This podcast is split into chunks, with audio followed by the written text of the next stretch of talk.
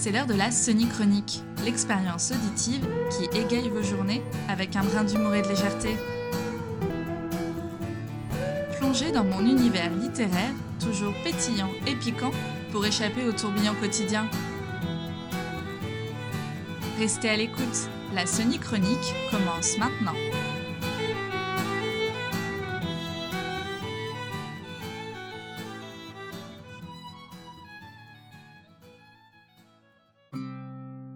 Je viens de terminer la première partie de la nouvelle saison de The Crown. Je ne suis pas une aficionados de la famille royale, mais mon partenaire de vie étant anglais, il fallait que je me cultive un peu sur l'histoire de son pays. C'est une très belle série, bien que la reine dans cette nouvelle saison soit encore jouée par l'actrice de Dolores Ombrage de Harry Potter. Et je me demande toujours à quel moment Grope, le géant, va venir l'enlever et aider de ses amis centaures. Mais bon, je vous ai déjà parlé de mon amour pour Harry dans la précédente chronique. Et en la dernière saison de The Crown, résonne le récit tragique de la disparition de Diana sous le pont de l'Alma à Paris. J'ai été frappée par la mélancolie qui s'est emparée d'une nation entière et d'un monde qui, bien que n'ayant pas connu personnellement la défunte, était ému par sa destinée. Parmi ceux qui, à travers elle, rêvait d'une existence différente, façonnée par des idéaux malgré la brutalité cachée d'une vie de princesse. Et cela m'a rappelé qu'à l'aube de mon adolescence, je caressais aussi l'espoir secret de m'inspirer d'une figure, de vivre l'existence idéalisée de mes idoles. C'est le privilège de l'enfance. Cependant, une fois le cap de la maturité franchi, pourquoi devrions-nous nous priver du plaisir de rêver à la personne que nous désirerions encore devenir? De contempler les contours d'un univers où nos aspirations prendraient vie avec grâce, et sans jamais se comparer à des vies qui ne sont pas les nôtres. Dans l'épaisse mélasse quotidienne où les journées se confondent comme des pages de livres mal reliées, il est parfois bon de prendre durant cinq minutes une pause enchantée pour rêver à son propre monde. Un monde où les nuances de la vie s'entremêlent comme les flocons de neige dans une danse silencieuse. Un monde où les rêves ne connaissent pas de limites, où l'imagination règne en souveraine. Alors imaginez, si vous le voulez bien, un univers parallèle. Un échappatoire où le cours du temps s'écoule au rythme apaisant d'un fjord norvégien. Là-bas, dans ce coin reculé du monde, Sarah, la féminité incarnée, fait fleurir son quotidien en un bouquet de possibles infinis. Entourée de femmes fortes et d'hommes bienveillants, elle façonne sa vie comme un artisan son œuvre, avec passion et détermination. Dans ce monde qui semble n'être qu'une esquisse à l'aquarelle, Sarah n'est pas une PDG, ni une star adulée du monde de l'influence, mais une fleuriste barista au charme nordique.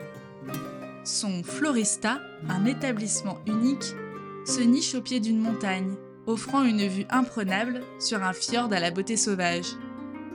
Un lieu de vie, de partage, où le parfum des fleurs rivalise avec l'arôme du café fraîchement moulu. Florista, c'est le refuge des âmes en quête d'authenticité, où l'on déguste des chocolats chauds, chamallows et chantilly en feuilletant un bon livre. Un endroit où les rires résonnent comme des mélodies et où les rencontres sont des chapitres qui s'écrivent spontanément. Pendant que certains s'interrogent sur leur place dans la société, sur la perception que les autres ont d'eux, dans le monde de Sarah, chaque choix de vie est respecté. Chaque chemin est pavé de pétales de tournesol, telle la vie qui pivote toujours face au soleil. Pour Sarah, pas d'enfant pour troubler la quiétude du foyer, seulement deux chats ronronnants près d'une cheminée crépitante.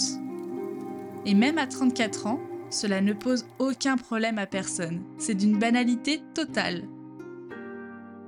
Et les saisons rythment le quotidien de Sarah, mais contrairement à la plupart, elle accueille la pluie et la neige comme des bienfaits, des caresses douces du ciel.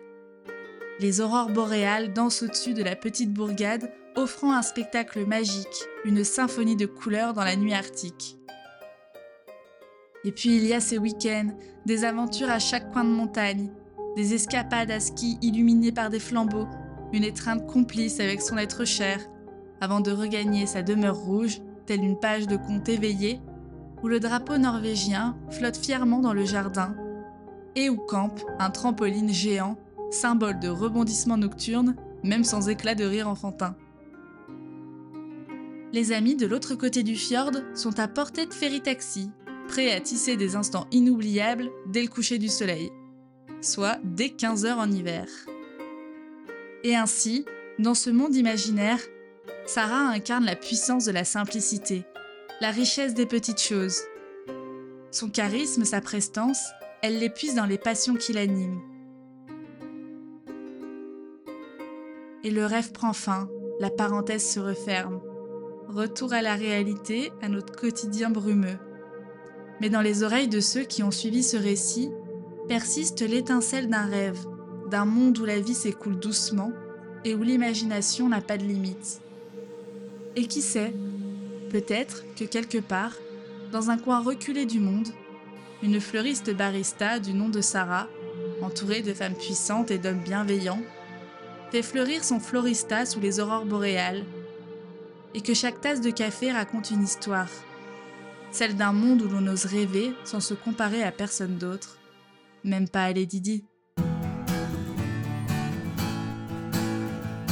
J'espère que cette chronique vous a plu. Si vous souhaitez les recevoir toutes les deux semaines dans votre boîte mail, pensez à vous abonner depuis mon site ou sur les réseaux. A très vite pour une chronique ensoleillée.